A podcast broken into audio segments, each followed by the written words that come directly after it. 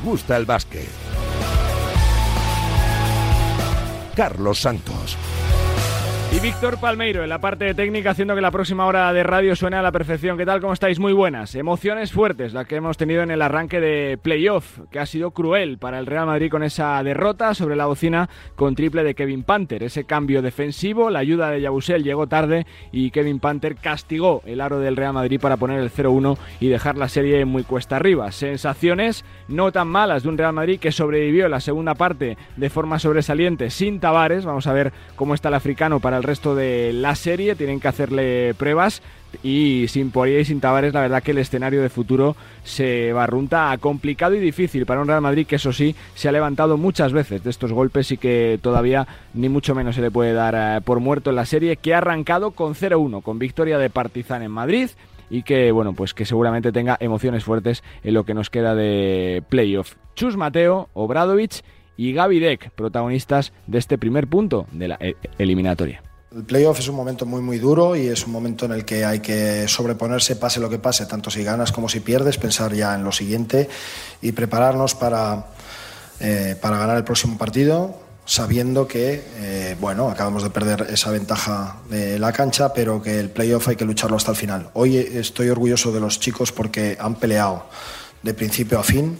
1-0, contentos, pero para pasar tienes que tener tres victorias y para mí este resultado no ha cambiado nada, solo que vamos a tener dos partidos en nuestra cancha. Esto es único de momento positivo. Esta vez la suerte ha caído del lado de ellos, ahora a pasar eh, borrón y cuenta nueva y pensar en el jueves. ¿no? Sí, bueno, son, tiros ahí en, la última, en el último segundo, pueden entrar o pueden fallar. Eh, hoy le ha tocado entrar, así que como te decía recién, pensar en el jueves que, esto sigue creo que tenemos que seguir, estar concentrados. Obviamente que duele perder, eh, más de local, pero eh, quedan muchos partidos todavía.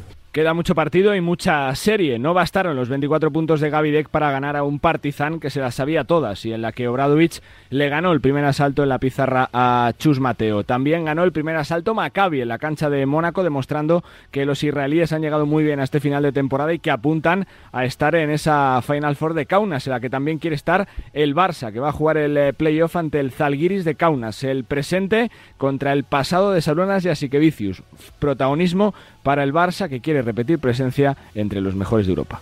Todo empieza de cero y hay que otra vez mañana hay que demostrarlo que somos este equipo físico, sólido y otra vez, ¿no? Sobre todo, no regalar. Con ganas de, de jugar estos playoffs, un momento con, con mucha presión, ¿no? Conscientes, ¿no? Uh, qué es lo que se espera de nosotros. Venimos con, muchísima, humildad, sinceramente, y pensando simplemente en ese primer partido. La otra serie de playoff, la que completa los cuartos de final, es el Olympiacos Fenerbahce, el primer equipo de la temporada ante el equipo de Itudis, que llega mermado también con bajas en lo físico y pendientes y soñando también con la Eurocup. Tendremos un finalista seguro la próxima semana, o Gran Canaria o Juventud, que se miden este miércoles en eh, la isla en la semifinal a partido único de la segunda competición europea. El ganador tendrá el premio de jugar la final y quién sabe si la Euroliga de la temporada que viene. Miquel Salvó y Carlas Durán en la previa del partido.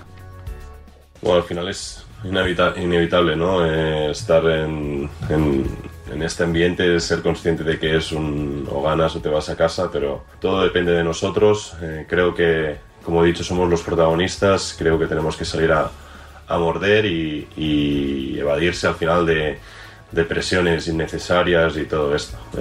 cuando empieza el balón, cuando suena el primer pitido, empieza el baloncesto, al final se resume en lo que venimos haciendo cada semana, llevamos haciendo 8, 9 meses ya, y, pero la mayoría de nosotros creo que hemos estado, no tanto yo como otros también, hemos estado en situaciones así y creo que, que sabemos de, de, lo que hablamos. Bueno, es especial jugar una semifinal europea, si es con la Peña, pues mucho mejor, pero es el momento y sí que es cierto que nos hubiera gustado más jugar en casa y más con el formato que tenemos. Pero bueno, todos los partidos son especiales para mí, pero lógicamente si somos capaces de jugar bien y de ganar, pues nos va a llevar a un, a un espacio que que muchos de nosotros no lo hemos conseguido y por lo tanto es un, gran reto y una gran ilusión. Soñamos con eh, dos equipos en la Final Four de la Euroliga, vamos a tener uno seguro en la final de la Eurocup y soñamos también con final española en la Champions. Van por distinto lado del cuadro en esa Final Four de Málaga, 12 y 14 de mayo, el Unicaja que se va a enfrentar al eh, Telecom Bomb y el, Lenovo Tenerife que tendrá de rival al Japón Jerusalén. Si ambos equipos ganan, repetirán en la final de la Champions la final que disputaron de la Copa del Rey. En la CB, la noticia de la semana ha sido el descenso de Fuenlabrada. Todo el ánimo al equipo fuenlabreño del sur de Madrid, que después de 25 años en ACB han eh, perdido la categoría. La racha de 20 derrotas ha sido insostenible para un equipo al que le ha salido todo mal esta temporada. Cambios de entrenador, cambios en la plantilla, muchas lesiones y la verdad que una dinámica que no le ha ayudado para nada. El Fuenlabrada ya está en la Liga LEP y así lo explica Óscar Quintana.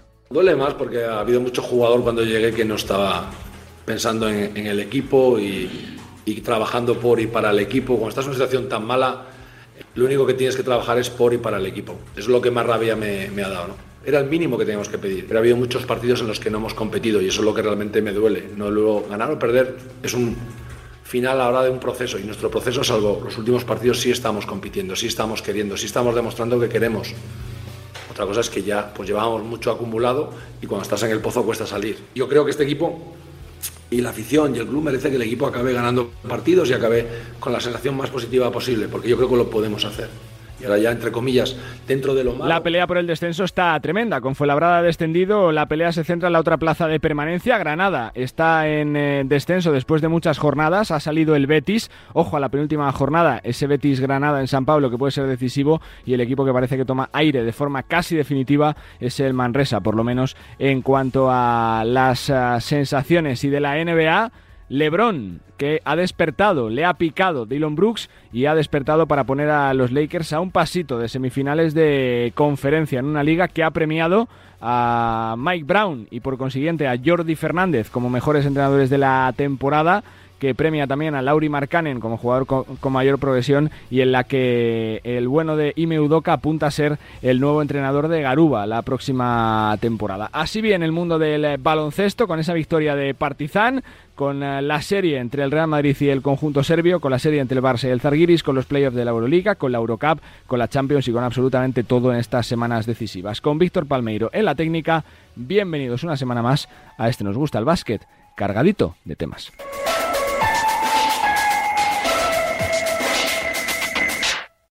Pues evidentemente este nos gusta el básquet lo tenemos que arrancar en el Within Center porque acabamos de charlar con un protagonista, con un hombre feliz, le conocemos eh, bien en la capital con su pasado colegial y es el bueno de Alexa Abramovich que nos acaba de contar las sensaciones después de la victoria del eh, Partizan ante el eh, Real Madrid y de cómo queda la serie de aquí hasta el final de la misma. Alexa Abramovich, ¿cómo estás? Muy buenas, Alexa. Eh, muchas gracias por la pregunta. Estoy muy bien. Estoy. Mm, estado, ha estado un partido muy emocionado que hemos ganado contra un, verdadero campeón que es Real Madrid. Es eh, un, equipo que juega, es un equipo que juega siempre para los máximos, para los trofeos, para, eh, para lograr lo, lo máximo, máximo posible que eh, hemos tenido un poco problema en el primer tiempo con Tavares, que ha cogido muchos eh, rebotes ofensivos y es muy, es muy, es muy largo, es muy grande, él es muy grande y buen chico que hay que cambiar la filosofía de, de baloncesto cuando él está en la, en la, en la cancha que después, ok, Gaby de que un, eh, sabemos cómo, cómo, cómo, es fuerte este, este tío, este chico que eh, ha jugado un partido increíble hoy. Eh, pensaba, yo pensaba en, el banquillo cuando, eh, cuando él entra que puede, meter triples, que puede jugar poste bajo, que puede atacar uno, contra uno en, la isolación y ha hecho todo hoy. Em, nos ha golpeado mucho, pero pero hemos, hemos ganado el partido gracias a Kevin, gracias a todos mis compañeros que estamos muy concentrados para estos... Em, para estos partidos sabemos que Real es un favorito en, comparación con nosotros y necesitamos dar un, paso, un paso más para lograr nuestro sueño es ir a Final Four. Te quiero preguntar por el triple de, Kevin, por lo que habéis sentido con el triple de Kevin. ¿Qué habéis sentido?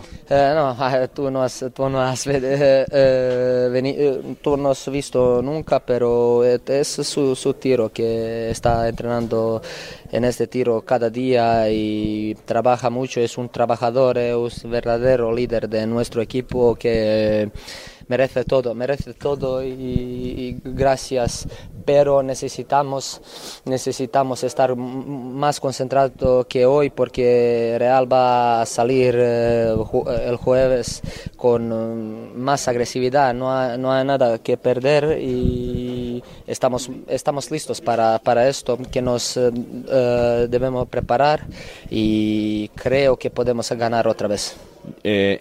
ya por acabar, la serie está cerrada con este triunfo de Partizan. O sea, ¿ves que Partizan pasa ahora a ser favorito por encima del Real Madrid o no, Alexa? no, no, no, no, no, no. Real Madrid es Real Madrid. Que hay que estar concentrados cada 40 minutos para lograr tus sueños. Te digo que estamos en una situación mejor, pero no podemos eh, decir que ya, ya, hemos, ya estamos en uh, Kaunas. No estamos en Kaunas, estamos aquí en Madrid. Uh, somos 1-0, eh, vamos, vamos a, queremos que ganar otra, otra vez y vamos a, a compartir, ¿cómo se dice? Celebrar con los aficionados. Uh, sí, uh, hoy, hoy uh, pienso que vamos a, celebrar, a, celebrar un poco, pero nada, nada, nada espectacular. pero nada espectacular, pero mañana es un día de video, de analiza, que vamos a tener muchas cosas que, que te, tenemos que hacer, un entrenamiento que pensaré que va a ser fácil, como un uh, stretching, como un, uh, unos tiros y ya está.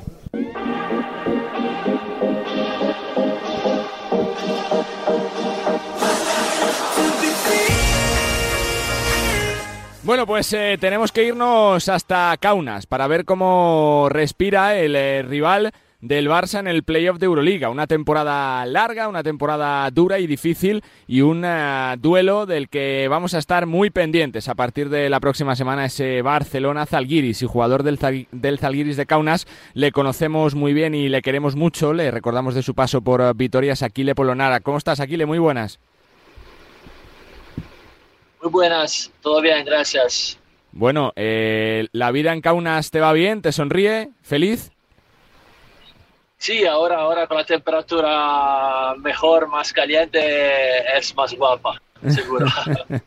bueno, te, quiero preguntar un poquito por ese playoff, ¿no? Eh, daba la sensación de que fuera el rival que fuera, sería complicado, ¿no? Clasificándose séptima posición, fuera Barça, fuera Real Madrid, era realmente difícil, ¿no, Aquile?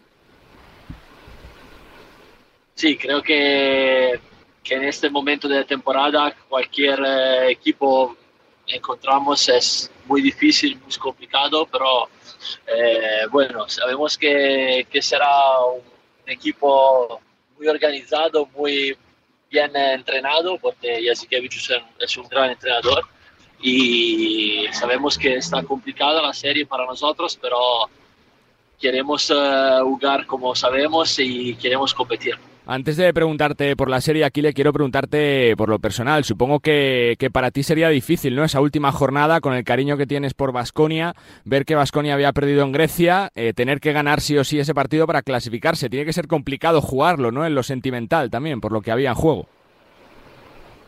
Sí, creo que hemos jugado un buen partido y creo que el Vasconia ha hecho una temporada increíble hasta, hasta ahora. Pues. Eh, es una, es una pena que no puede jugar eh, los playoffs. Eh, lo que me gustaba era que nosotros y ellos eh, podemos jugar los playoffs, los dos, pero no, no fue posible. Y, pero creo que Vascoña hasta, hasta este momento ha hecho una temporada increíble. Te pregunto por lo que tiene que hacer Zalgiris para ganar al Barcelona. Aquile. Sí, hay que, hay que jugar eh, perfectamente porque, como he dicho antes, es un equipo muy largo y con eh, muchos jugadores de talento y de experiencia, porque casi todo ha jugado eh, los playoffs o la Final Four o ha ganado la Euroliga. Pues es un equipo muy experto y hay que jugar perfecto con ellos sin, sin miedo, seguro, sabiendo que, que, será una serie complicada, pero sabiendo también que hemos que podemos competir con, hmm. con, todos si jugamos como podemos. ¿Sientes que la presión es del Barça, Aquile? Que se juega mucho el proyecto ya tercer año, con Saras que termina contrato, eh, la presión es para ellos por aquello de que han sido segundos en la liga regular, de que en teoría son superiores por plantilla que Zalgiris. ¿Es un punto también eh, eh, que puede ser clave en la serie, el favoritismo del Barça? Ah, eso, eso no sé. seguro que que, que, ellos tienen un poco de presión porque es un equipo que eh, fue, fue construido para ganar la Euroliga y para ganar la CB. Pues un poco de presión creo que es normal y creo que está bien también porque si tú tienes presión significa que, que tiene un equipo fenomenal, eh, pues eh, creo que es normal esto. ¿Te da la sensación de que la fuerza de Zalgiris es el grupo, es el colectivo, que no hay ningún jugador que sea súper eh, destacado en lo estadístico, pero que van todos a una, que vais todos a una como equipo? Sí, no tenemos estrellas, pero todos los jugadores eh, eh, saben lo que necesita el equipo para, para ganar y para, para ayudarnos. Pues cada partido puede eh, tenemos jugadores diferentes, protagonistas, y nada, eh, nuestro secreto es eh, jugar bien en defensa y después en ataque jugar juntos. como sabemos, no somos un equipo con mucho talento, pero somos un equipo que, que pelea y que y que nada, que le gusta jugar juntos. Eh, te quiero preguntar un poco por el ambiente de Kaunas. ¿Cómo se vive el baloncesto en Lituania? Los meses que llevas allí, ¿qué te has encontrado por la calle? Supongo que pregunta a todo el mundo por, por Zalgiris, que hay, que hay ganas de esa Final Four en casa, que eso también hace que juguéis al 200% y sobre todo el Zalgiris Arena, ¿no? Que es impresionante un partido allí en casa, Aquile. Sí, jugar aquí es impresionante, como tú has dicho, porque aquí el baloncesto para ellos es como una religión. Pues eh, es el primer sport, no hay, no hay fútbol, no hay otro sport, pues baloncesto es todo para, para los lituanos, no solo para la gente de Kaunas. Y, y cada vez viene el partido con muchas ganas de, de cantar, de, de, ver el partido y, y hay siempre lleno, hace muchos meses que tenemos cada partido en Euroliga lleno, pues eh, es, fenomenal, es genial jugar aquí.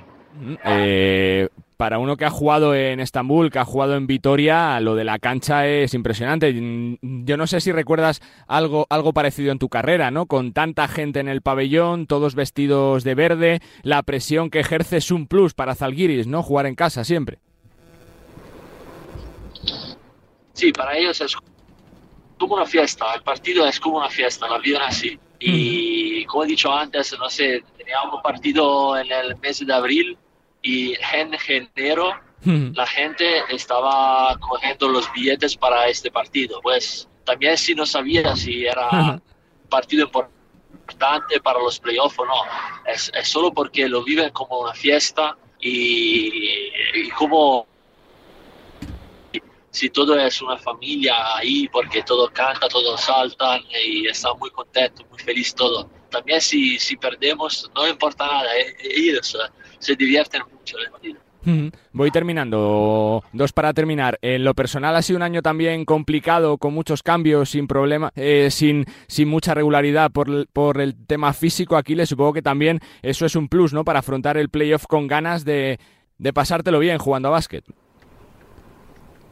Sí, creo que fue una temporada complicada para mí. Fue la primera vez que he cambiado equipo en, el, en la mitad. Pues eh, no fue fácil en el principio. Ahora me siento bien, me siento acostumbrado aquí y, tengo muchas ganas de, jugar eh, los playoffs como, como puedo y para ayudar al equipo, porque al final eh, lo, que, lo que importa es cómo termina la, temporada, no es como la, la es como juega durante la temporada, es como la termina. Pues tengo muchas ganas de, demostrar que, que, puedo ayudar a este equipo y que, que podemos divertirnos uh, juntos. La última que te hago, aquí, tú que has estado dentro del vestuario de EFES, de la plantilla, desde fuera sorprende verles fuera de playoff. Eh, eh, ¿Por qué se ha quedado fuera de playoff? Eh, ¿Muchos problemas de, lesiones? ¿Falta de, de, regularidad? ¿Qué ha pasado? Es una pregunta difícil. Creo que hay temporada también difícil para los mejores, porque si tú ves los nombres de este equipo es impresionante. Brutal, brutal. Sí, Tiene, muchos jugadores, sí, tiene muchos jugadores que que estaba año pasado y, jugadores también importantes como Clyburn, como Zizic que, que han fichado este año. Pues eh, no sé qué pasó sinceramente, pero eh, fue una temporada un poco rara para ellos. Hasta diciembre Larkin no estaba, pues eh, también las lesiones no, no ayudó mucho al equipo. Y, nada, puede pasar también temporada así un poco rara que, que la suerte no te ayuda.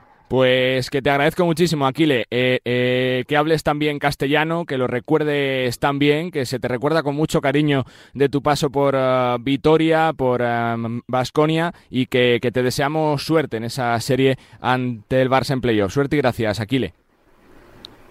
Muchas gracias, hasta, hasta luego.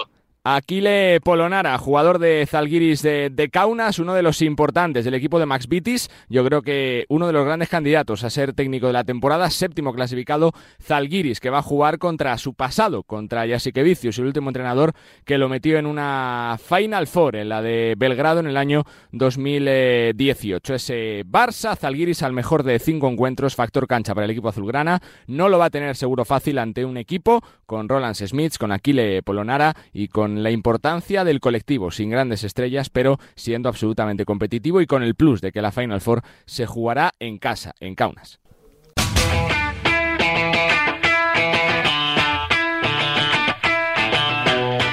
Venga, que tenemos mucho que analizar. En este nos gusta el básquet de este tiempo de playoffs de Euroliga. Ha ganado el Partizan el primer eh, partido en Madrid con esa victoria 87-89 con ese triplazo de Kevin Punter en el último segundo de partido que deja la serie muy favorable a los serbios. También ha arrancado el playoff entre Mónaco y Maccabi con victoria de Maccabi de forma contundente y para este miércoles arrancará el Barça Zalgiris y el eh, la serie también entre Olympiacos y Fenerbahce. Saludo a Chema de Lucas, compañero de Movistar Plus y de 2 contra 1. Chema, ¿cómo estás? Muy buenas. Hola, muy buenas, Carlos. Y también, y también saludo a Antonio Sánchez, compañero de Movistar Plus. ¿Cómo estás, Antonio? Muy buenas. ¿Qué tal, Charlie? Muy buenas. Bueno, Chema, comienzo por ti. ¿Qué cuerpo se te queda con ese triunfo ¿no? del Partizan, con ese triplazo de, de Panther y con el Real Madrid que da la sensación que ha tenido opciones, pero que no ha sabido cerrar el partido, ¿no? Sí, creo que ha sido un partido de poder a poder a nivel a nivel ofensivo. Creo que también era algo esperado, sobre todo porque eh, este Partizan pues le gusta mucho jugar volcado volcado en ataque. Creo que los dos equipos han tenido las opciones para, para poder llevárselo y al final en un cara o cruz ha decidido eh, pues un Kevin Panther que se había quedado parado, creo que en 15 puntos los que llevaba al descanso hasta falta de 2.44 para el final y luego no sé si a partir de ahí ha sumado prácticamente 11 y ha sido totalmente decisivo un jugador pues bueno que al final eh, vale lo que cuesta no esos dos millones de euros netos que cobra por por temporada y que en el clutch time pues tiene estas cosas y que ya lo ya lo hemos visto. Creo que al Real Madrid pues se ha visto lastrado por por esa no presencia de Tavares. Vamos a ver el el alcance de, esa posible lesión lo limitado eh, que han estado no pues por todavía no poder contar con, hmm. con Poirier y, y, bueno, creo que también pues a nivel de construcción de juego ha habido momentos en, en los que ha vivido mucho de situaciones de uno por uno de, de Gavidec y yo he echado algo de menos elaboración de juego. ¿Tu sensación, Antonio, del partido? En realidad, bastante parecidas a la, a la de Chema, coincido mucho. Eh, a mí me deja muchas dudas este, este Real Madrid. Empezando por la construcción, mm, eh, es que a mí no me termina de convencer, alguna vez lo he comentado, Nigel Guliangos, eh, ¿es hacer leña del árbol caído en este partido? Pues puede que sí, porque me había perdido, pero si hubiera ganado, te hubiera contado exactamente lo mismo. Esta tarde cuando me he dicho, oye, podemos hablar y tal, es que te iba a contar, según iba viendo el partido, lo mismo hubiera ganado el Madrid de dos, de tres, que, que, ha perdido de uno, porque, bueno, pues eh, ha llegado un, panterazo, porque parece los jugadores de Clutch, como decía Chema, eh, de los mejores de Europa, y no de Euroliga, de, de, toda la, eh, de toda Europa, y era pues, difícil de defender. También se ha aprovechado del cambio que, que había el bloqueo, se ha quedado con Yabusel, que no es que sea fácil porque ha metido un canastón, con esto no le voy a dar menos méritos de luego al triplazo de Panther, pero a lo mejor otra defensa hubiera sido mejor. Y luego la última posesión del Madrid con cuatro décimas, pues quizás se podía buscar otra cosa. Pero lo que te digo, esto es, eh, creo que son pequeños detalles. Al margen de ganes o pierdas, el Madrid por plantilla tenía, creo, que haber ganado este partido claramente, porque es superior en, plantilla, pero tiene un problema de, base, muy, muy, de base y nunca mejor dicho en el base. creo que para mí muy importante, como el William Goss, no solamente él, el Chacho no está para, para jugar más de 10-15 minutos y además está muy lejos de lo que fue y no tiene más. Yo cuando veo a Hanger como base, es que me, me, eh, me, sangra los, los, ojos, ¿no? Porque no, no es un base, creo que el que más sufre es el... Y si además eso, le sumas la lesión de Poirier, que no puede mm, darle minutos de descanso a Tavares, y encima el colmo, se lesiona a Tavares, porque ya en el descanso lo, le hemos visto con una rodillera, ya algo mosqueante era la situación, y al final no ha podido ni terminar el partido. Bueno, pues son muchas cosas favorables a un Partizan que el Madrid se complica muchísimo la, la existencia, porque ya evidentemente sí o sí obliga a ganar un partido de, los, de los dos que tiene que jugar allí. Bueno, Veremos, ¿no? Por eso te quiero preguntar, Chema, viendo un poquito el desarrollo de la temporada y cómo ha respondido el Real Madrid en las grandes citas y fuera de casa, que ha tenido muchos problemas, vamos a ver que, eh, cómo evoluciona tanto Poirier como Tavares. Para ti la serie está acabada ya, eh, cambia el favoritismo radicalmente para, para Partizan, ¿tiene este Real Madrid capacidad para sacar no, victorias o no? No, hombre, yo creo que esto es larguísimo, esto solo acaba de empezar. Eh, lo que sí creo es que es determinante saber qué puede pasar con los cinco del Real Madrid, porque recordemos que se enfrentan a un Matías Resor que está viviendo su mejor temporada como profesional, eh, años, años luz y que va a tener muchísimas novias en, en verano. Eh, y luego creo que el Real Madrid probablemente tiene que dar una vuelta de tuerca, plantear los próximos partidos no tanto al intercambio de golpes ofensivos, sino buscar más el desgaste, ¿no? Creo que, eh, bueno, pues ahora jugándose un partido en 48 horas, creo que el Real Madrid, pese a sus problemas en el 5, tiene que estirar la rotación e intentar, ¿no? Eh, pues pues ir más a, cansar al rival, ¿no? A intentar no dejarle jugar, a trabar y ensuciar un poco el partido, ¿no? Creo que, eh, que, debería ser más es el planteamiento, porque ya sabemos que a nivel ofensivo, en un intercambio con, con Partizan, pues es que eh, puede salir perdiendo. De hecho, no sé si recordaréis en el inicio de temporada, cuando Partizan no ganaba, eh, porque pues, tuvo ¿no? un carro de derrotas en las primeras jornadas, pese a que no ganaba, seguía metiendo, o sea, metía ya mucho de inicio, ¿no? Claro, eh, la cuestión es que ahora pues hay que darle la vuelta al calcetín y plantear, creo, una, una situación eh, distinta. Bueno, yo creo que evidentemente a nivel de generación de juego el Real Madrid pues acumula un problema desde el inicio de temporada que no es que no es nuevo, eso sí. Pues, pues bueno, yo creo que el planteamiento defensivo sobre Panther con Nigel William Goss ha sido excelso en muchos momentos, ha pasado muy bien los bloqueos, eh, le ha negado la recepción, pero claro, es un jugador pues que en cuanto hay un mm. mismatch, hay un cambio defensivo, pues lo castiga porque eh, no, diría que eh, lo que se llaman los pull-ups, que son los tiros sobre bote de Kevin Panther, parece que son poesía andante, ¿no? Y creo que, que tiene esa capacidad para enchufarlos de esa manera y al final ha sido totalmente eh, determinante. Si he echado de menos tal vez, eh, pues bueno, pues presencia eh, algo más de la vieja guardia del Real Madrid en el momento clave por, por poner esa experiencia, ese ADN y ese gen ganador blanco eh, pues que sabemos que le ha dado tanto a este equipo en, ciertos momentos echado de menos eh, pues pues bueno pues esa sapiencia eh, lo mismo de Yul o de Rudy que hubieran que deberían haber sido capaces de sacar faltas personales por ejemplo en el tramo final donde apenas el Real Madrid ha conseguido ir a la línea del 460 pese a haber entrado en bonus muy pronto Partizan Yo no sé, Antonio, qué cuerpo se te queda a ti con la serie después de este 0-1, viendo un poquito la temporada del Real Madrid, que ya habla tiempo para sacar conclusiones cuando finalice. Eh, si la serie para ti ya está terminada o si tiene todavía algo de vida este Real Madrid.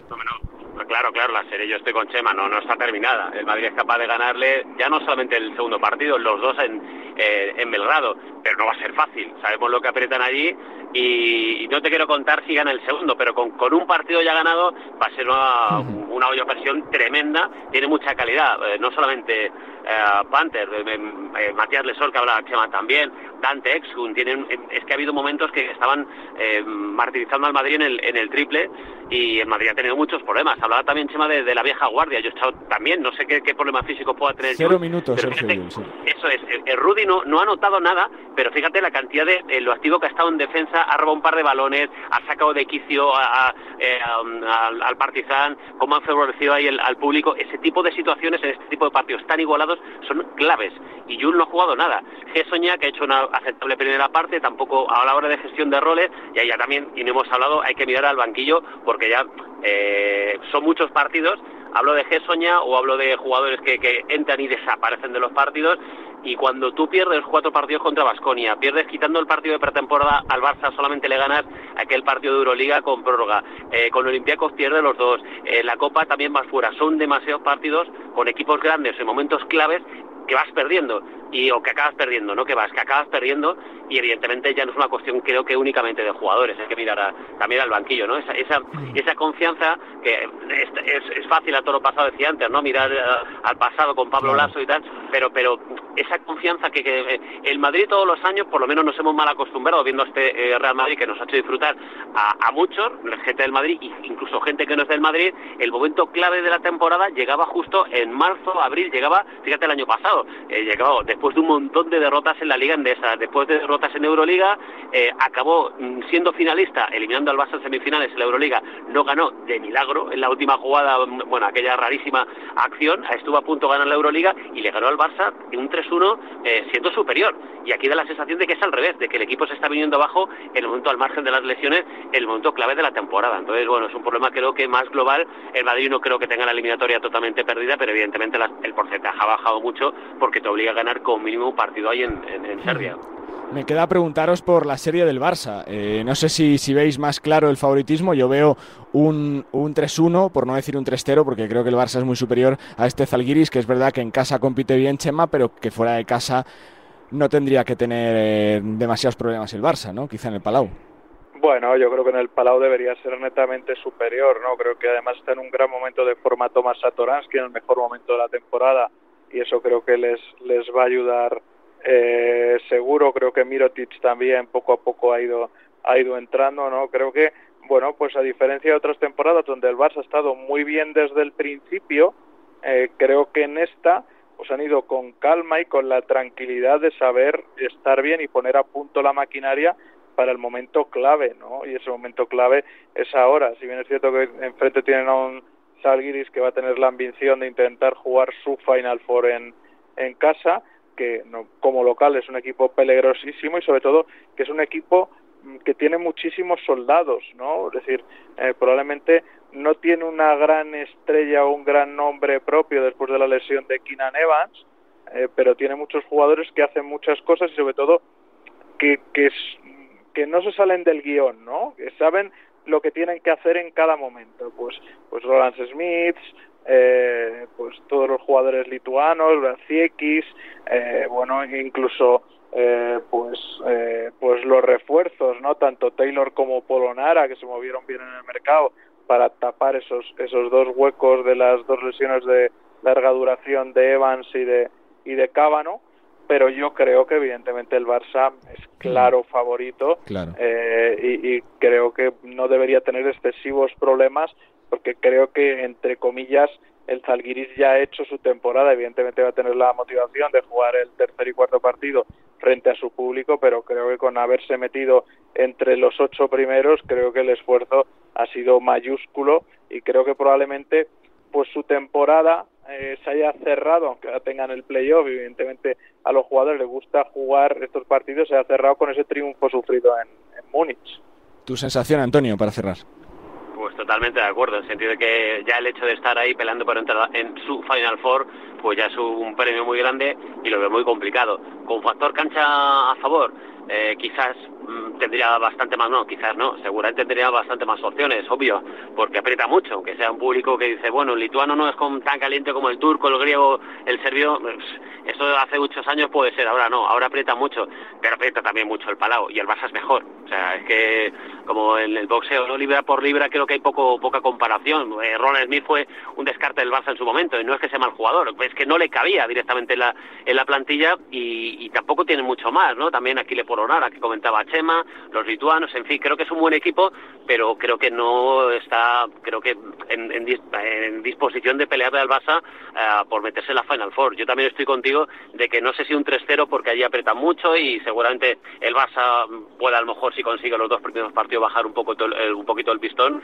pero creo que el Barça es muy favorito. No sé si un 90-10, pero si un 80-20 eh, favorable al Barça. Creo que no va a tener excesivos problemas para, para meterse en la, en la Final Four. Está llegando como decía Chema, a diferencia del Madrid en los últimos años, en el momento clave de la temporada, Saras creo que lo ha hecho también este año bastante bien, aflojando un poquito más, no te digo sacrificando la Copa, mm, pero siendo consciente de que el objetivo número uno es la Euroliga, se fichó a Mirotic para eso principalmente, la Liga de CB está muy bien, la Copa está muy bien, pero es la Euroliga y tienen marcado en rojo y este año, si el Olympiacos no lo impide, el Barça tiene muchas papeletas porque yo creo que es el grandísimo favorito para ganar la Euroliga.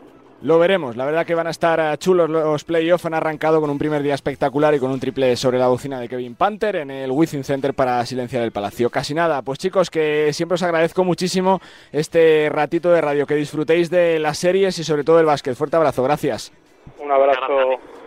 Chema de Lucas y Antonio Sánchez desde Movistar Plus para analizar el arranque de los playoffs de la Euroliga, el 0-1 del Partizan en Madrid, el 0-1 también del Maccabi en eh, Mónaco y ese partido que se nos viene, ese duelo entre el Barça y el Zalgiris rumbo a la Final Four de Kaunas.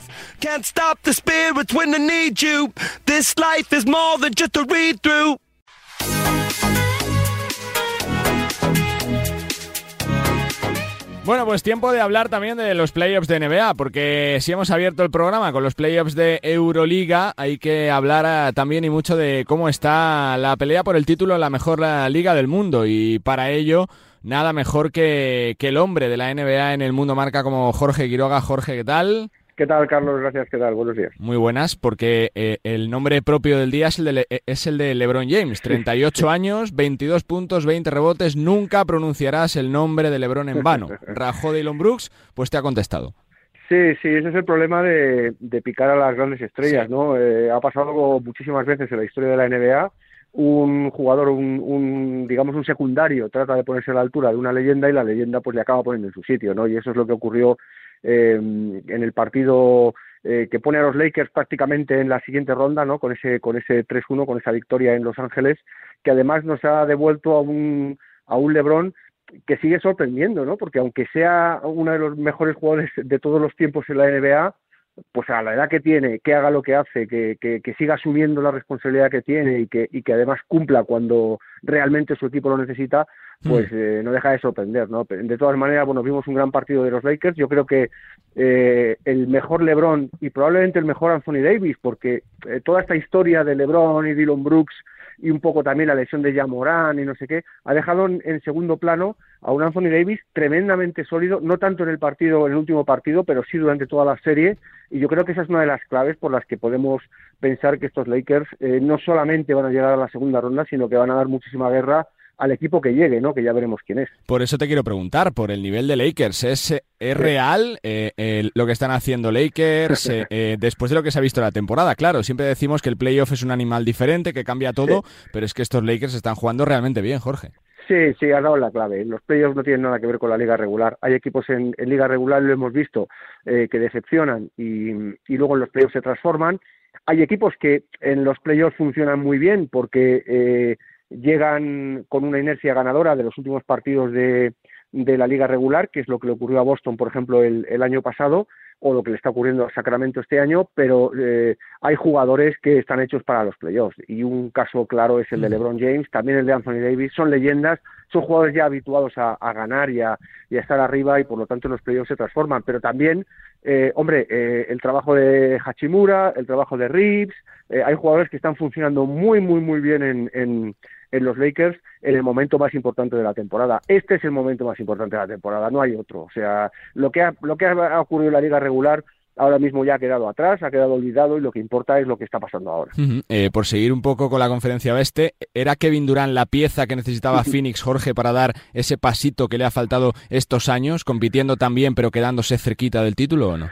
Bueno, hasta que lo ganen mm, no se puede responder a esa pregunta, ¿no? Porque ya han llegado a las finales y las han perdido, con lo cual el paso que les queda es ganarlas, ¿no? Eh, todo lo demás probablemente va a sonar a, no sé si a fracaso, porque llegar a la final creo que nunca es un fracaso, aunque sea perderla, pero, pero creo que, que los Suns no van a estar contentos si llegan a la final y la pierden, la tienen que ganar y sobre todo después de la inversión de Kevin Durant, pero sin duda es un paso importante, yo creo que es el, el jugador que ha dado el salto de calidad a esos Suns que yo creo que son eh, grandes candidatos a, al anillo porque tienen a uno de los mejores jugadores, no tanto uno de los mejores jugadores, sino uno de los jugadores más indefendibles de la NBA, como es eh, Kevin Durant, pero es que aparte eh, el nivel, por ejemplo, de, de, de, Devin Booker es brutal, absolutamente brutal, y, y, Chris Paul también ha llegado bien a esta cita, de Andre Ayton, el equipo que tienen es un equipo muy sólido, es un equipo que ya sabe lo que es eh, estar en finales y, eh, llegar a, muy alto en, los playoffs de la NBA y por lo tanto tiene grandísimas garantías de, poder hacerlo bien, ¿no? Lo están haciendo bien y de hecho, bueno, pues están cerca de, meterse en segunda ronda. Pero el, fichaje de Kevin Durant evidentemente da un salto muy, muy, muy cualitativo en, cuanto a las posibilidades que tiene Fenix de, ganar el anillo. Cualquier equipo con Kevin Durant lo, haría, ¿no? Siempre que Kevin Durant ha fichado por un equipo, ese equipo pasa a ser candidato. Lo son los Suns ahora mismo, está claro. Dos más de playoff. ¿Tiene motivos la gente de Nueva York para ilusionarse con los Knicks? Ya no solo para esta temporada, Jorge, sino para construir algo de corto plazo, ¿no? Para el futuro. Sí, eso iba a decir. Eh, están muy ilusionados ya, de hecho. Eh, solamente por la liga regular que han jugado, pues ha devuelto a Nueva York a la élite, les ha devuelto, digamos, un poco la dignidad que habían perdido en todas estas últimas temporadas de, travesía del desierto y ahora mismo son un equipo eh, que no solamente ilusiona por los resultados, sino también por el juego. Es un equipo muy defensivo, muy armado, muy sólido, eh, muy, muy en bloque eh, y destacan algunos jugadores que, que no son ni mucho menos mayores. Por lo tanto, yo creo que tenemos Knicks para, mm. para rato. ¿no? El único problema es que ahora mismo la conferencia se ha rearmado y cada vez es más potente y, eso hace que los equipos eh, bueno pues eh, eh, se les exija mucho más no como ha ocurrido este año con, con los Knicks. De momento están ilusionados en pasar a la segunda ronda. Lo tienen que certificar que, que, eso está por ver todavía. Lo tienen en su mano pero lo tienen que hacer.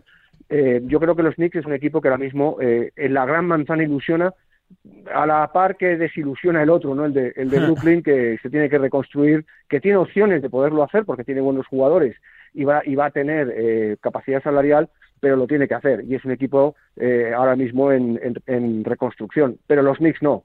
Los Knicks se han reconstruido y ahora mismo es un equipo que, como tú dices, ilusiona y mucho en, en Nueva York. 56 puntos para Jimmy Butler en uno, uno de los grandes partidos de la historia de playoff. ¿Te sorprende el buen rendimiento de Miami y el mal rendimiento de los Bucks más allá de la lesión de, de Anteto al principio de la serie o no, Jorge? Claro, el, la clave es esa, ¿no? La, lesión de Anteto pues eh, descabalga todos los planes absolutamente de Baden-Holzer eh, y, ha hecho que, que, los Bucks, eh, bueno, pues eh, em, vayan con mucha desventaja en esta serie, ¿no? Es como si a Miami le quitas a Butler o si a mm, los Lakers le quitas a LeBron o a, o a Davis, ¿no? Estamos hablando de prácticamente quitar el pilar que sujeta todo, ¿no? y, y si lo quitas durante casi tres partidos, porque de los cuatro que se han jugado, eh, se ha perdido los dos, el segundo y el tercero, pero casi también el primero, ¿no? Por, por la caída que tuvo en, en ese choque, ¿no? Eh, yo creo que ahora mismo, eh, bueno, Milwaukee está en una situación absolutamente dramática, porque después de ser primero, después de ser el, el, el, gran equipo de la, de la temporada regular, está en el abismo de la eliminación ante unos Miami Heat que yo creo que han sacado ese gen, lo que hablábamos antes un poco de, de LeBron y de Anthony Davis, ese gen ganador, ese gen de, de poder llegar a, finales, como ya le ocurrió, eh, y de poder estar arriba, ¿no? Y el caso de Jimmy Butler, bueno, es el, es el de un jugador absolutamente brutal, eh, multidimensional en, en, muchos aspectos y eh, dificilísimo de parar y no lo están consiguiendo una de las mejores defensas de la NBA. No hay que olvidar que los, los Bucks eh, son una de las mejores defensas, pero sin duda la falta del líder, del jugador que te marca prácticamente el camino en cada partido de, de, desde hace ya años, eh, esa ausencia, pues eh, ha sido devastadora para Milwaukee. Mm, me extraña mucho y, por otro lado me decepciona un poco porque Milwaukee es un equipo que tendría que ser candidato incluso sin Giannis Antetokounmpo por el equipo que tiene. Sí. y sin embargo bueno estamos viendo eh, que sin él ha tenido muchísimos problemas y estará un partido de quedar fuera. Y me queda preguntarte por nombres propios. Eh, no hay discusión no con el premio de mejor técnico para Mike Brown y con el de jugador de más progresión de Lauri Markkanen no Jorge no, se puede, bueno, se puede discutir en cuanto a preferencias que, se puedan tener, pero no se puede discutir en cuanto a la justicia de, de que se los hayan dado a estos dos, ¿no? Lo de Mike Brown es eh, casi un milagro con ese equipo, con Sacramento, volverlo a meter en, en, en los playoffs 16 años después, sin demasiado ruido, con un traspaso que fue muy criticado, por uh -huh. cierto, en su sí, momento sí. y que y que amenazaba con, con, con, romper la, digamos, estabilidad que ya tenían los Kings eh, esta temporada y sin embargo, pues les ha salido de maravilla, ¿no? Ahora veremos qué, qué ocurre en esa serie con los Warriors y qué pasa con De'Aaron Fox si al final juega o no, pero el caso es que Mike Brown se ha merecido claramente este, este galardón, que por cierto es el segundo que, que tiene sí. el entrenador y que toca un poco de... de a Jordi de Fernández. Sí, a Jordi Fernández y, a, y, al, y al baloncesto español, ¿no? Uh -huh. Porque, bueno, tenemos a un, un técnico ahí ayudante que es mucho más que un técnico ayudante, pero mucho más, es decir, es, un, es uno, una persona de absoluta confianza de Mike Brown y yo creo que a Jordi le vamos a ver entrenando en la NBA eh, más pronto que tarde, ¿no? Va a ser el primer español eh, que entrene, no el primer europeo, porque eso ya pasó con, con Messina y con, y con Sergio Escariolo, pero, pero sí el primer español que entrene eh, eh, digamos, eh, uh -huh. oficialmente a un equipo, porque él ya dirigió este año precisamente un partido que, que, en el que Mike Brown fue expulsado, ganaron además a los Raptors, pero va a ser el primer entrenador que, que entrena a un equipo NBA de manera oficial porque está llamado para serlo, ¿no? Y en el caso de Lauri Markkanen, pues estoy completamente de acuerdo también. Eh, ha tenido una progresión brutal desde el principio, ha sido clave en, en, en la temporada de Utah, que es verdad que no se metieron, pero aún así estuvieron peleando por ello. Parecía que iba a ser mucho peor lo que, lo que pasaba allí y Lauri Markkanen, eh, digamos que dulcificó un poco la, la, temporada. Estoy de acuerdo. Está haciendo la mili, con lo cual, bueno, eh, es un premio interesante para él también. Va, va, parece que se va a agitar el árbol con el tema de entrenadores, Jorge. Este, esta, sí. eh, este año con Nick Nurse, el que, el que parece que tiene un nuevo equipo es, es ya Udoca, sí, ¿no? Rumbo a Houston. No sé qué te parece lo que se puede encontrar en Houston en una plantilla muy joven con muchos jugadores en reconstrucción, ¿no? Sí, bueno, eh, la plantilla lleva en reconstrucción unos años, eh, va a seguir unos años más porque eh, no es fácil reconstruir una plantilla eh, que además sigue haciendo cambios, se ha, ha perdido algún jugador importante, eh, son jugadores muy jóvenes y es uno de los, ahora mismo, bueno, pues eh, eh, hay que decirlo, uno de los peores equipos de la, de la NBA. Vamos a ver lo que le toca en el draft. Yo insisto, eh, la reconstrucción puede ser larga o puede ser muy cortita si uh -huh. resulta que les toca el número uno. Claro, ¿no? claro. Va, claro, vamos a ver, ¿no? Aunque todas las opciones parece ser que pasan por, por los Pistons, eh, bueno, pues es uno de los equipos que más opciones tiene para ser número uno y ya sabemos que el número uno de este año pues es para Banyama, ¿no? Entonces, eh, eh, un fichaje así, si al final te sale bien, te cambia por completo, ¿no? Le pasó a, mm, no sé, si me ocurre ahora mismo a San Antonio con Tim Duncan, ¿no? Era un equipo en reconstrucción. Mm. Eh, a Cleveland con LeBron, claro. Por ejemplo, ¿no? Bueno, lo de LeBron estaba más claro porque sí, llevaba sí, siendo sí. número uno varios años, pero, pero lo de Tim Duncan no parecía tan claro eh, cogen a Tim Duncan y, y, y, resulta que son campeones, ¿no? Eh, y, y, que ganan cinco anillos en, en, no sé cuántos años. Bueno, en fin, te cambia por completo el, el curso de una plantilla o de, un, o de, una franquicia. Vamos a ver qué ocurre. Yo creo que es un buen fichaje para Houston porque Udoka es un buen entrenador, más allá de los problemas que tuvo en Boston, y hubiese seguido en Boston de, de no haberlos tenido, pero evidentemente eh, a mí me parece que es un movimiento inteligente, primero de Houston y luego de Udoka, ¿no? de marcharse de, de Boston, donde ya pr prácticamente tenía las puertas cerradas, y, y marcharse a un, a un equipo eh, que va a hacer a su imagen y semejanza, que va a poder, eh, digamos, moldear como él quiere, pero que va a tener que trabajar mucho, porque Seguro, es un equipo que, sí, sí. sí, sí que ahora mismo eh, prácticamente va a comenzar de cero, ¿no? La verdad que, que, tremendo, la cantidad de nombres, el baile de, de, banquillos también, de mercado y por supuesto cómo estamos disfrutando de los playoffs. Pues Jorge, que te leemos y que te seguimos. Gracias como siempre, un abrazo. Igualmente, Carlos, un abrazo, hasta luego. Jorge Quiroga desde marquimarca.com con los playoffs de la mejor liga del mundo. Tiempo de playoffs en Euroliga, en NBA, esto ya no para, estamos en la parte decisiva de la temporada.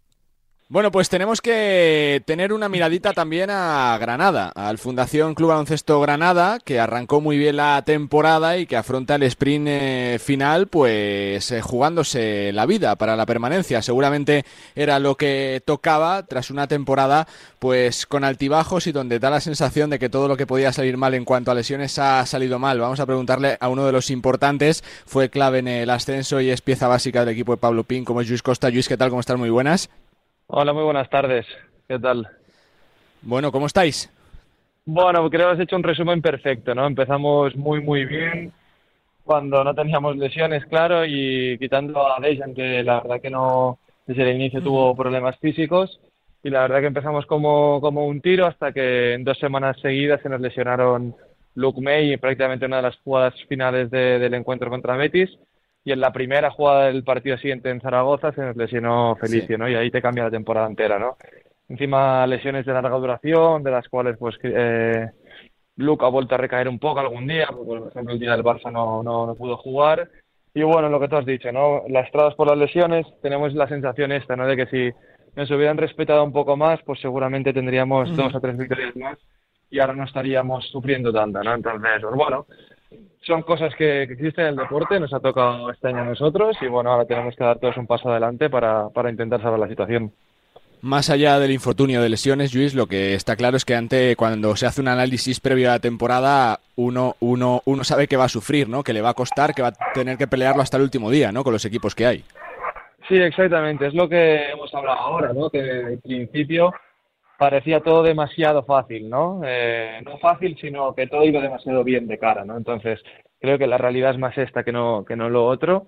Y como se dice vulgarmente, apretar el culo a todos para, para sacarlo adelante, que, que, sabíamos que iba a ser muy difícil y, y en eso estamos, que depende de nosotros y lo podemos conseguir.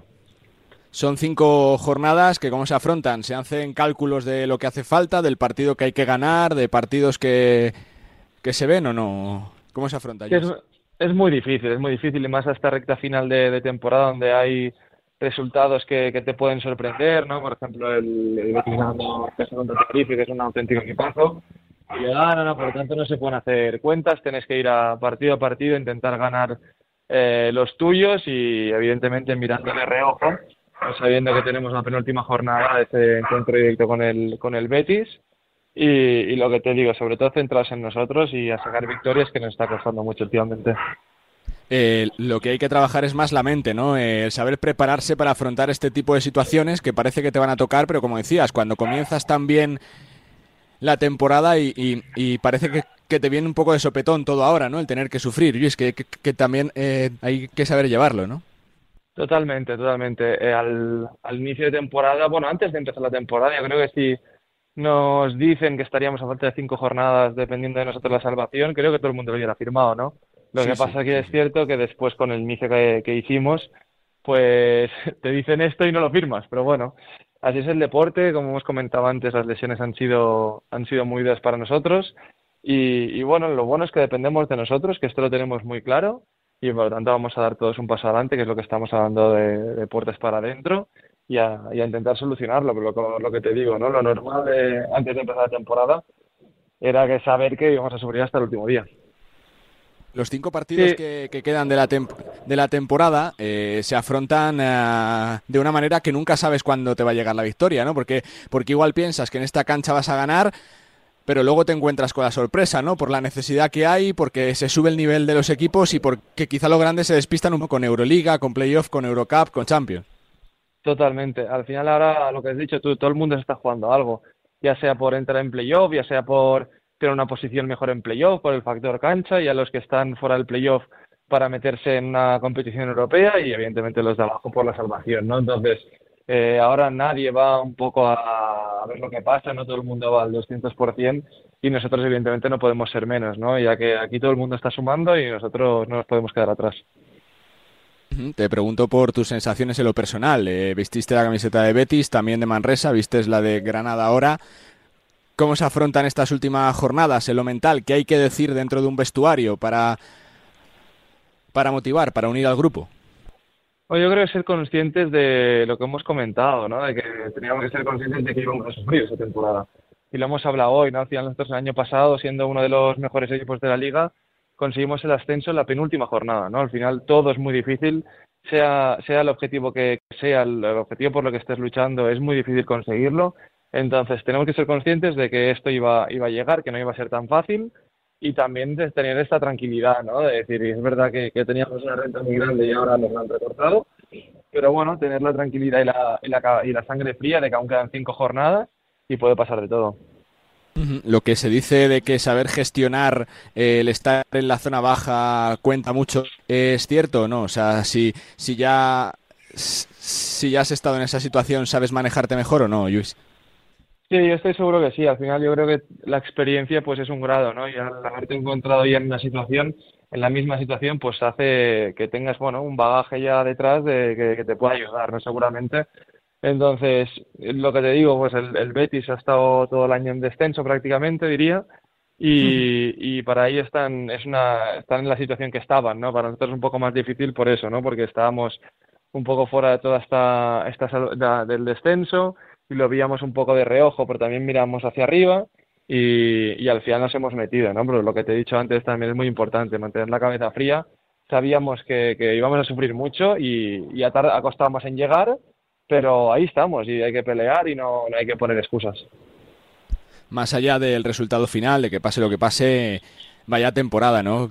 que se os quite lo bailado de estar en ACB, de llenar los campos todos los partidos, que la gente ha disfrutado, que el proyecto se va consolidando y que lo que se ha hecho es tremendo, ¿no? Que prácticamente refundar un club en 10 años y jugar la ACB, que no es poca cosa, Luis.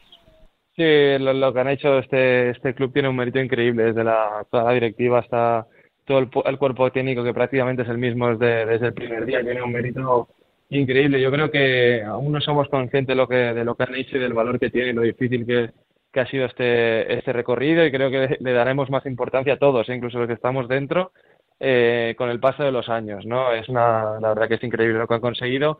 Ha sido un año muy bonito porque la verdad que ver cada día el palacio lleno, incluso cuando llevamos 10 derrotas seguidas, el partido, el, el, el palacio perdón, estaba lleno partido tras partido y la verdad que esto ha sido increíble y esto ha hecho que, pues que bueno, que quedando cinco jornadas dependamos de nosotros para conseguir el objetivo.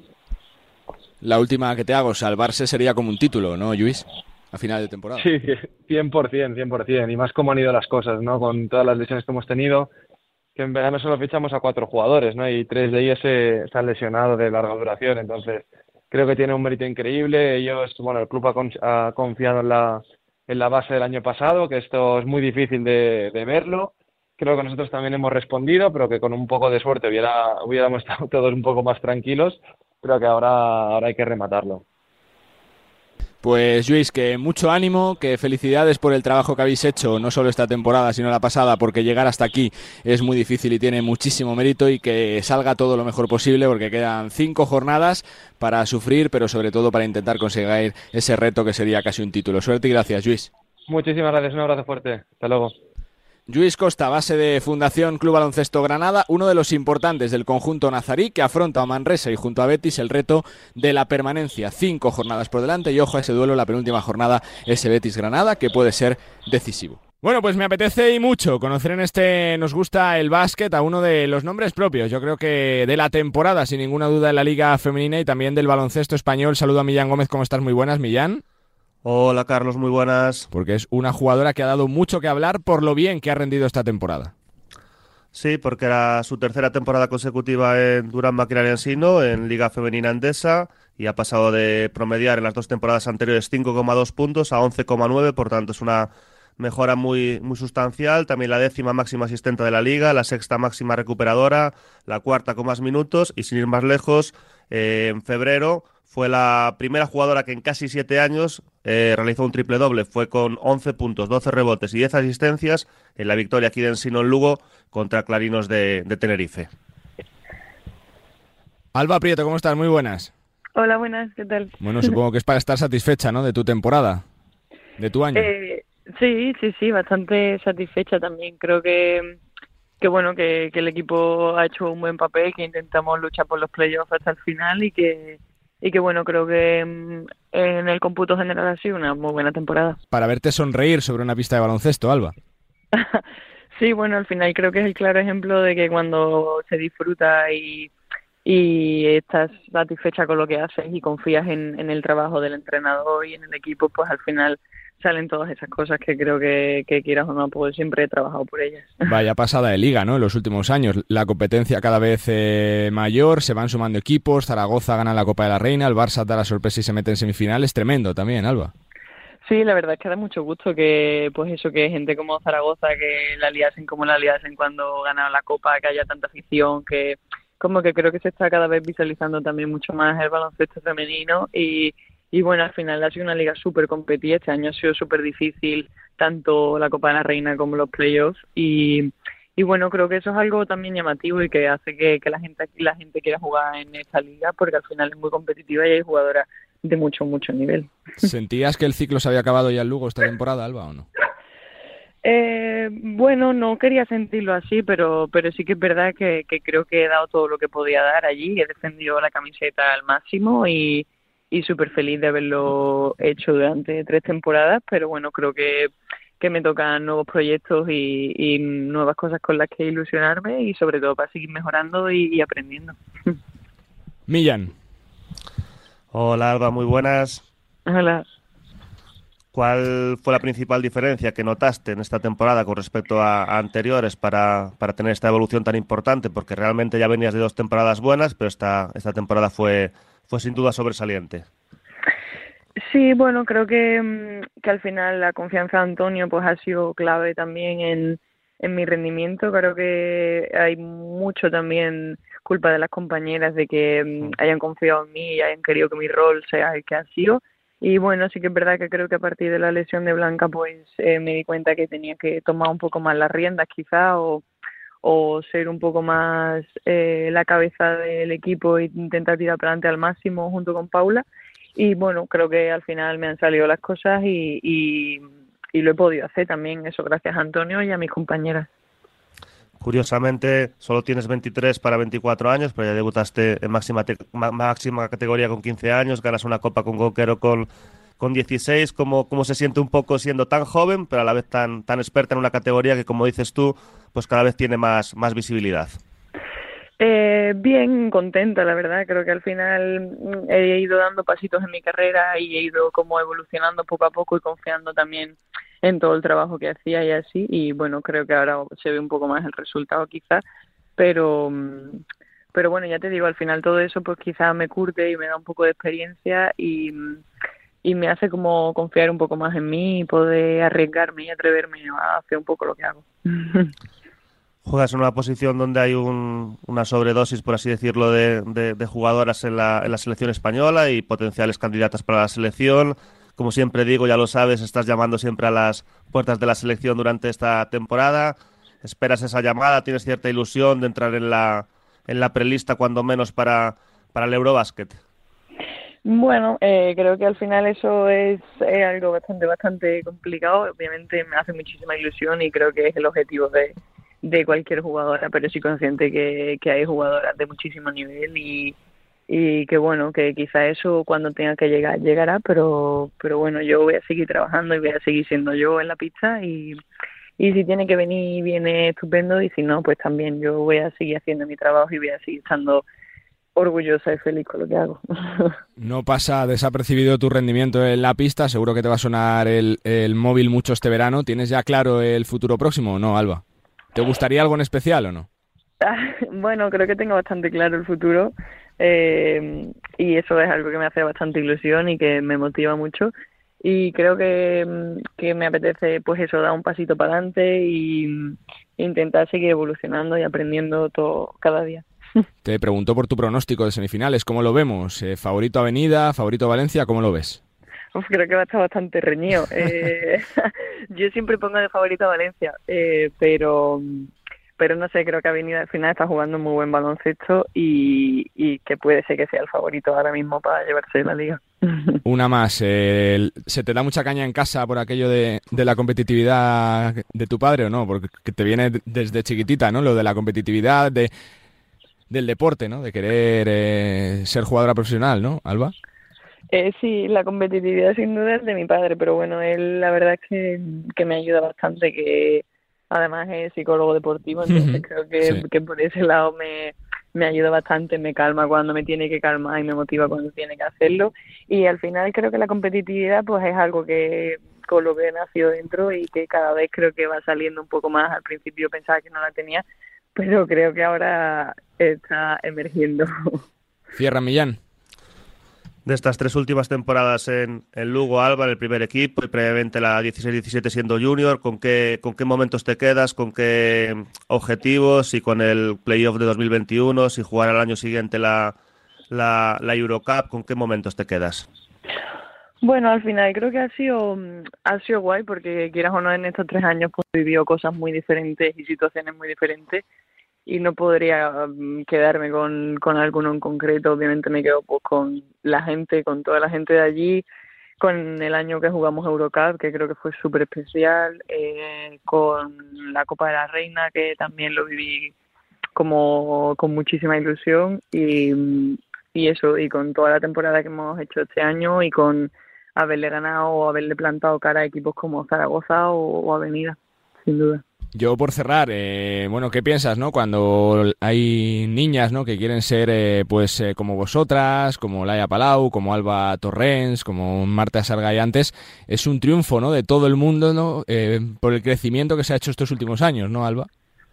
Sin duda, creo que, que cada vez hay más visibilidad, que cada vez los medios apuestan más por el baloncesto femenino y creo que al final que existan esos referentes y que podamos eh, estar cerca de ellas y, y, bueno que las niñas lo vean sobre todo pues creo que al final es una victoria para el baloncesto femenino y que además que creo que es merecida que, que creo que hay mucha gente que lleva trabajando muchos años porque esto sea así.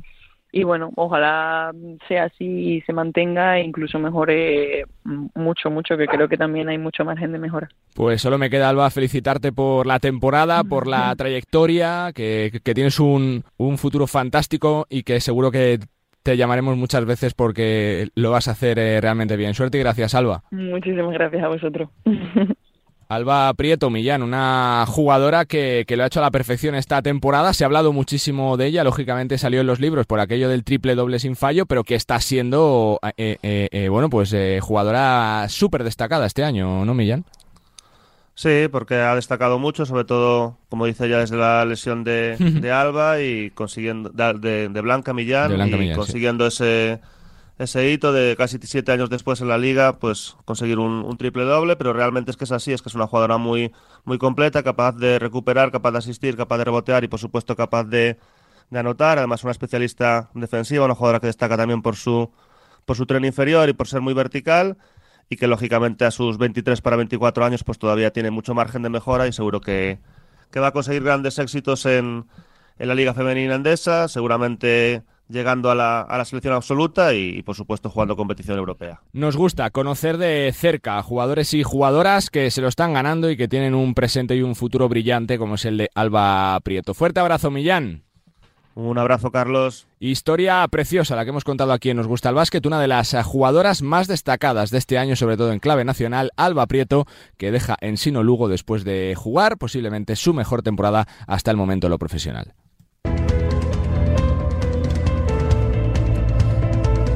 Pues que nos vamos, en este nos gusta el básquet con mucho playoff, con Euroliga, con esa primera derrota del Real Madrid que todavía tiene tiempo para revertir la situación ante el Partizan, con el Barcelona deseándole suerte en su duelo ante el Zalgiris y soñando con uh, tres equipos peleando por el título en esa final de la Euroliga, uno eh, entre Madrid o Barça, uno seguro que habrá la final de la Eurocup y, por qué no, con un campeón español de nuevo en la Champions. El baloncesto español que sigue haciendo mucho ruido en Europa y nosotros pasándonoslo realmente bien con uh, nuestros equipos y también con la mejor liga del mundo. Ha sido un placer acompañaros una semana más. Disfruten de la vida, disfruten de la radio, disfruten del básquet y nosotros nos escuchamos en formato podcast y en la radio la semana que viene. Adiós.